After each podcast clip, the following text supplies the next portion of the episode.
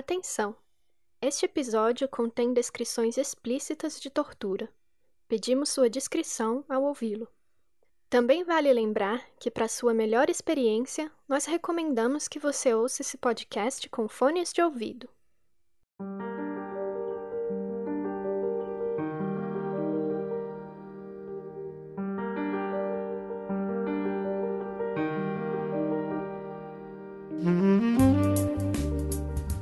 Oi, gente, tudo bem? Sejam bem-vindos a mais um episódio de Fios Invisíveis, um podcast onde a sua história ganha voz.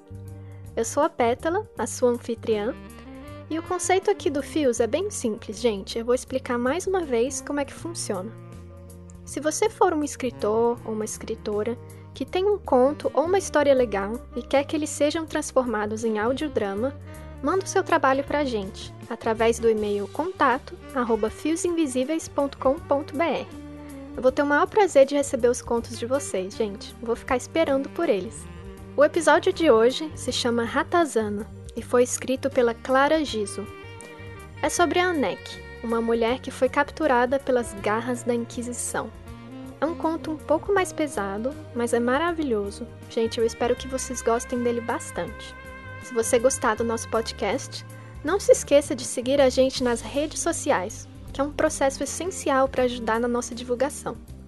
Facebook barra Fios Invisíveis Podcast e twitter.com barra Fios Invisíveis.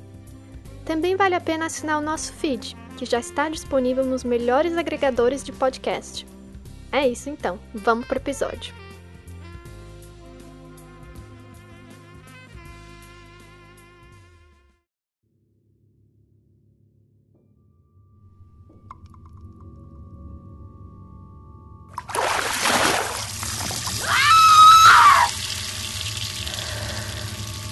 Pele escaldada se desprendeu dos seus músculos. A água fervente entremeou-se nas feridas que o chicote talhara em sua carne, como se diabretes a manipulassem. Não havia nada que não lhe fosse agonia. Sempre tão alerta aos cheiros, sons e sensações à sua volta, Anek apenas arfava, lutando para não sucumbir à dor.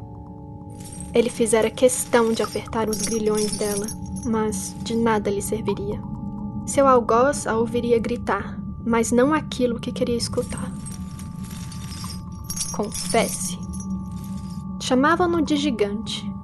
Ela imaginava que ele tivesse feições tão horrendas quanto a voz rasgada e enrouquecida, as mãos rugosas como a pele de um camaleão, o hálito fétido e o cheiro de suor azedo. Confesse! Anek lembrou-se da primeira vez que abriu as entranhas de um caixão, a cada vez que ele lhe falava o cheiro pútrido lhe fazendo desejar os perfumes da caixa das curas com todo o seu fervor. Não sabia quantos dias haviam se passado, era impossível precisar. O calor do sol acarinhando sua pele talvez lhe desse algum conforto. Poderia lhe dizer há quantos dias e quantas noites estava vivendo aquela pequena mostra do inferno, porém, na masmorra, só existia frio, os prantos de suas vizinhas de cela e o riso seco do seu inquisidor.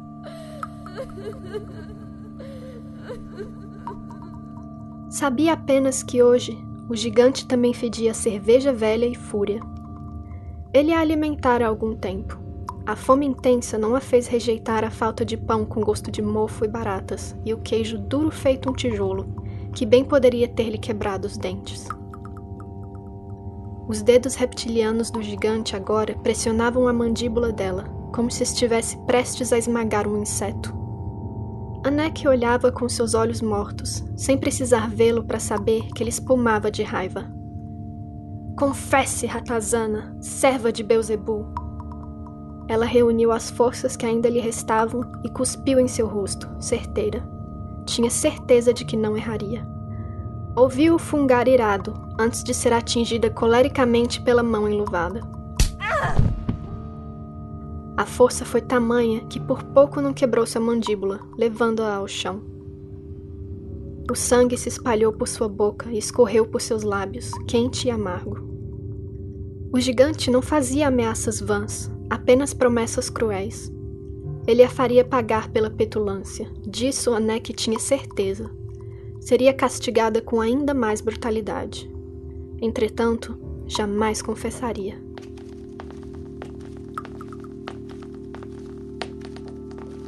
Os passos dele se afastaram. O som da tranca enferrujada e o ranger da porta se abrindo e depois fechando reverberaram pela cela. O som dos passos se perdeu à distância, como o farfalhar de folhas em uma clareira. Anek, enfim, estava sozinha, solitária com a escuridão absoluta, sua companheira desde o dia do seu nascimento, que nunca lhe parecera tão aterradora. Não sabia o que os homens da igreja lhe fariam a seguir. Odiava-os. Odiava cada um deles com todas as suas forças. Desde o bispo, que tomava daqueles que já não tinham nada, aos padres e seus sermões intermináveis sobre pureza e moralidade, feitos todas as manhãs de domingo, enquanto à noite se deitavam com as moças de Nigmehen, terminando enfim na hospedaria de Liek para serem sangrados em segredo. Primeiro pela própria Liek e depois por Anek. Odiava o pássaro negro que a concebera, aquele que rechaçara Inek, sua mãe verdadeira, logo que tomara conhecimento de sua gravidez. A dor não se dissipava de seu corpo, embora o cansaço já lhe consumisse mais uma vez. Morreria ali e sabia disso. Não seria a primeira nem a última. Encontraria suas duas mães a caminho do purgatório, onde aguardavam sua queda ao inferno, tragada para junto de Satanás. Pensou em Inek, apenas um nome. Era tudo que Anek sabia de sua mãe verdadeira. Nunca tocara em seu seio ou sequer ouvir a sua voz. Lick lhe dizia com frequência o quanto Anek era uma cópia de sua mãe falecida, que compartilhavam os olhos azuis celeste e os cabelos em ondas negras, cor de madeira queimada. Porém, isso nada lhe dizia. Tocar em troncos consumidos pelas chamas, circundados por cinzas. Quanto ao céu, só podia idealizar a sua grandeza quando sentia que era dia ou noite, inverno ou verão, sem nunca conhecê-lo. A única cor que conhecia era o preto absoluto. Seus olhos só enxergavam o breu. Deus fechou-lhe os portões do paraíso ainda em vida. Anek já tinha nascido pecadora, trazendo para si os pecados de sua mãe aleivosa. Perguntava-se quando o gigante se cansasse dela e decidisse atirá-la às brasas da fogueira, se haveria de ver os rostos de Deus Pai e seu filho. Se o Deus Todo-Poderoso que lhe tirara a visão ainda no ventre de sua mãe, a devolveria como um dia fez a Santa Lúcia, para quem rezava todas as noites antes de se deitar. Não, isso não aconteceria a ela. Nascera pecadora e morreria condenada como uma. Pensava agora em Liek, a segunda mãe, que ajudara a trazê-la ao mundo e que a criou como se fosse sua filha, sangue de seu sangue, enquanto Inek fechava os olhos para sempre em seu leito sangrento. Desde cedo, ela lhe dizia que seus ouvidos, nariz, mãos e língua ajudariam a ver o mundo no lugar dos seus olhos. Sinta, era o que sua voz rigorosa sempre lhe dizia. Graças a Liek, Anek conseguia acender o fogo e preparar o melhor guisado da estalagem. Ouvir aos hóspedes sem precisar olhar para eles e entender o que eram cada um dos bulbos, caules, folhas, flores e polvilhos da caixa de cura, tocando e cheirando-os. Aprender a ouvir quando e qual tratamento que realizava. A contar do estalar abrupto dos ossos quebrados, ao aroma marcante de sangue fresco e ossos, e nervos recém-cortados das amputações, impregnados como um miasma. Os pequenos corpos anelares das sanguessugas entumecendo-se com o plasma dos enfermos, o bálsamo que perfumava as ataduras recém-colocadas. Como amava Liek!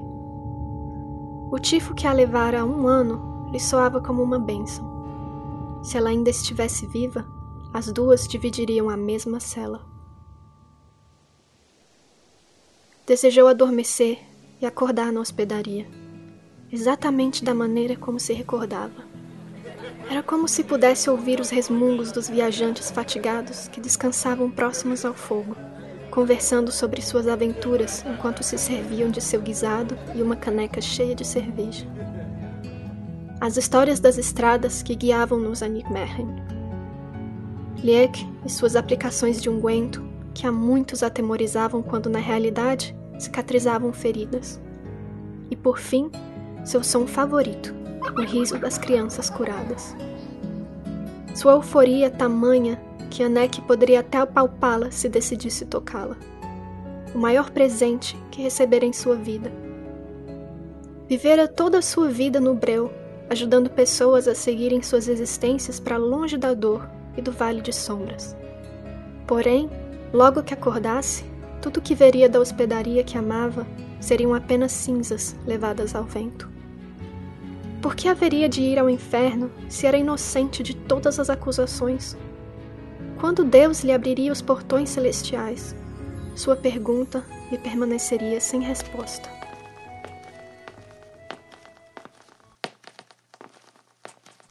Os ouvidos lhe alertaram de que o gigante estava a caminho de sua cela, os passos pesados, inconfundíveis.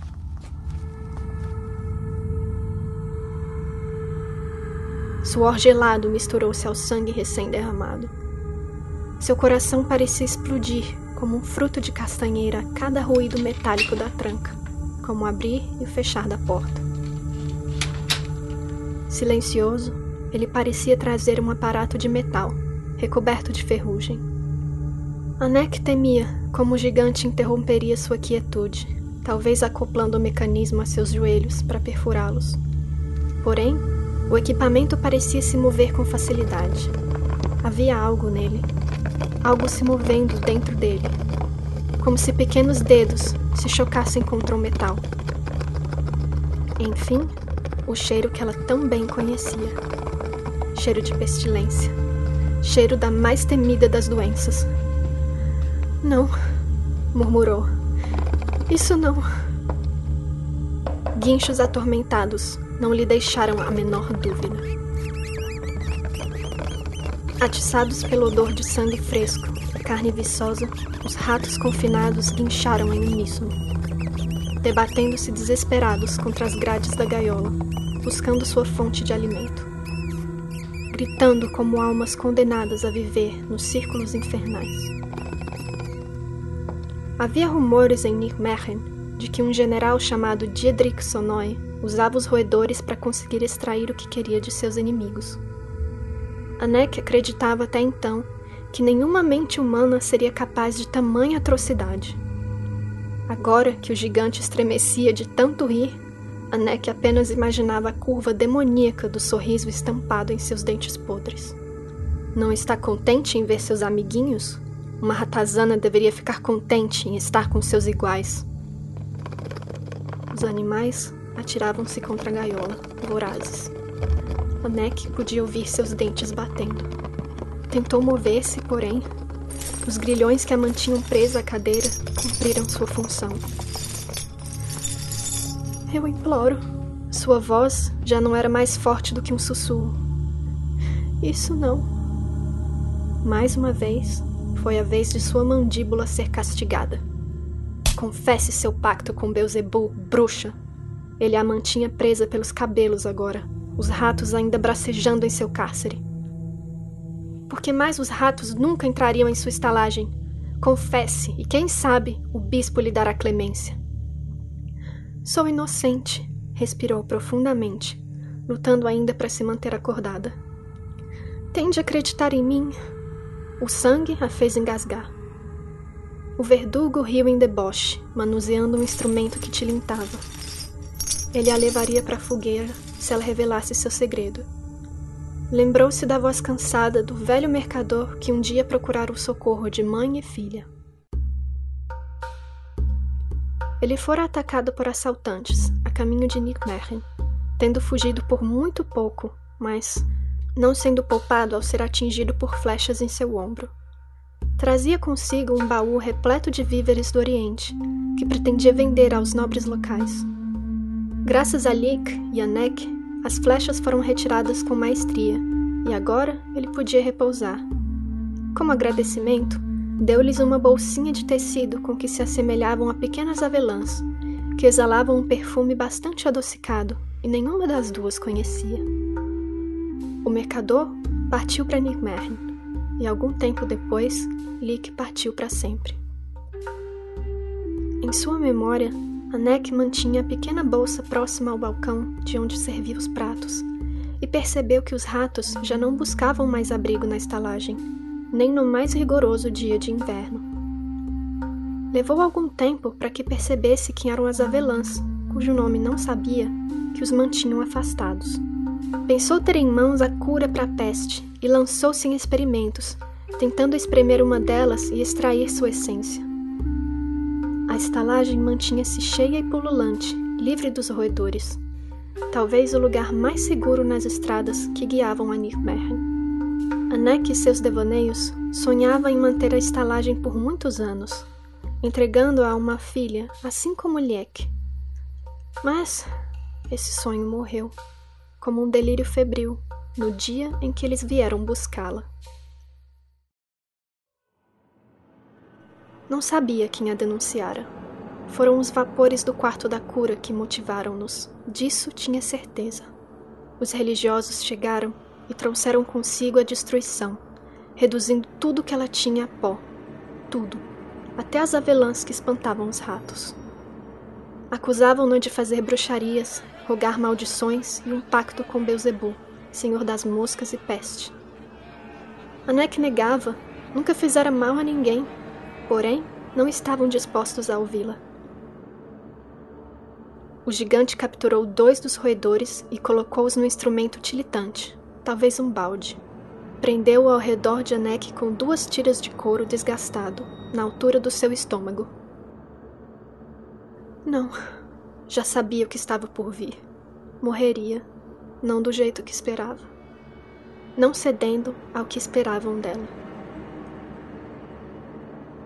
Os ratos agitavam-se dentro do balde, seus chiados mais frenéticos do que quando estavam engaiolados. O tecido chamuscado aqueceu a vela. Brandindo a tocha próxima ao seu rosto, o gigante mais uma vez a fez erguer seu olhar sem vida pelo queixo. Última chance, aproximou a tocha do balde acoplado ao corpo de Anek. Confesse. Ela teria lhe dito não se a dor que a consumia não fosse a mais excruciante que sentira em sua vida. Nem o ópio poderia aliviá-la, nem a melhor das cirurgias a curaria. Navalhas vorazes devoravam-na, abrindo-lhe uma fenda que expunha suas vísceras suculentas aos indesejáveis convidados. Os ratos não ficariam satisfeitos com facilidade.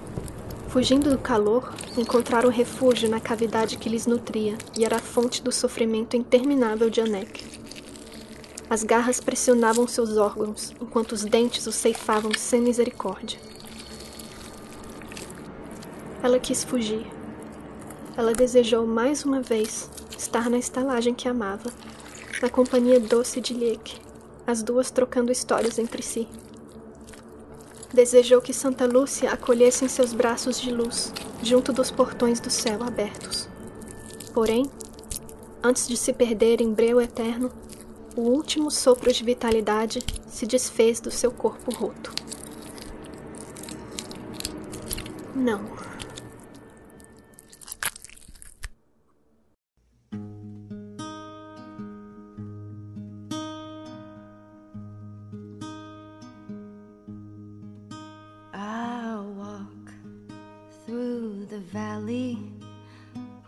Shadow of death. and I fear no evil because I'm blind to it all. In my mind, my gun, they comfort me because I know I'll kill my enemies when they come. Surely goodness and mercy will follow me all the days of my life, and I will dwell on this earth forevermore. Said I walk beside the still waters, and they restore my soul, but I can't walk on the path of the right.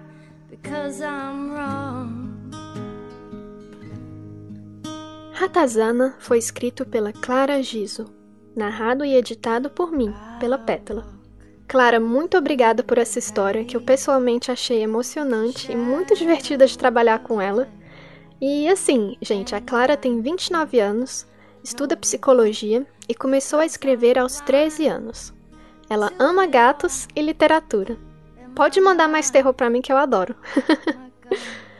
mais uma vez, gente, não se esqueçam de seguir a gente nas redes sociais e assinar o nosso feed, que é muito importante. Facebook, barra Fios Invisíveis Podcast e Twitter, barra Fios Invisíveis. Um beijo grande para vocês e até o próximo episódio.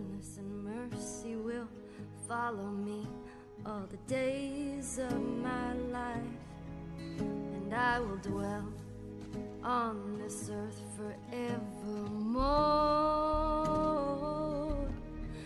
Said I walk beside the still waters and they restore my soul. But I can't walk on the path of the right because I'm wrong. No, I can't walk on the path of the right. Cause I'm wrong.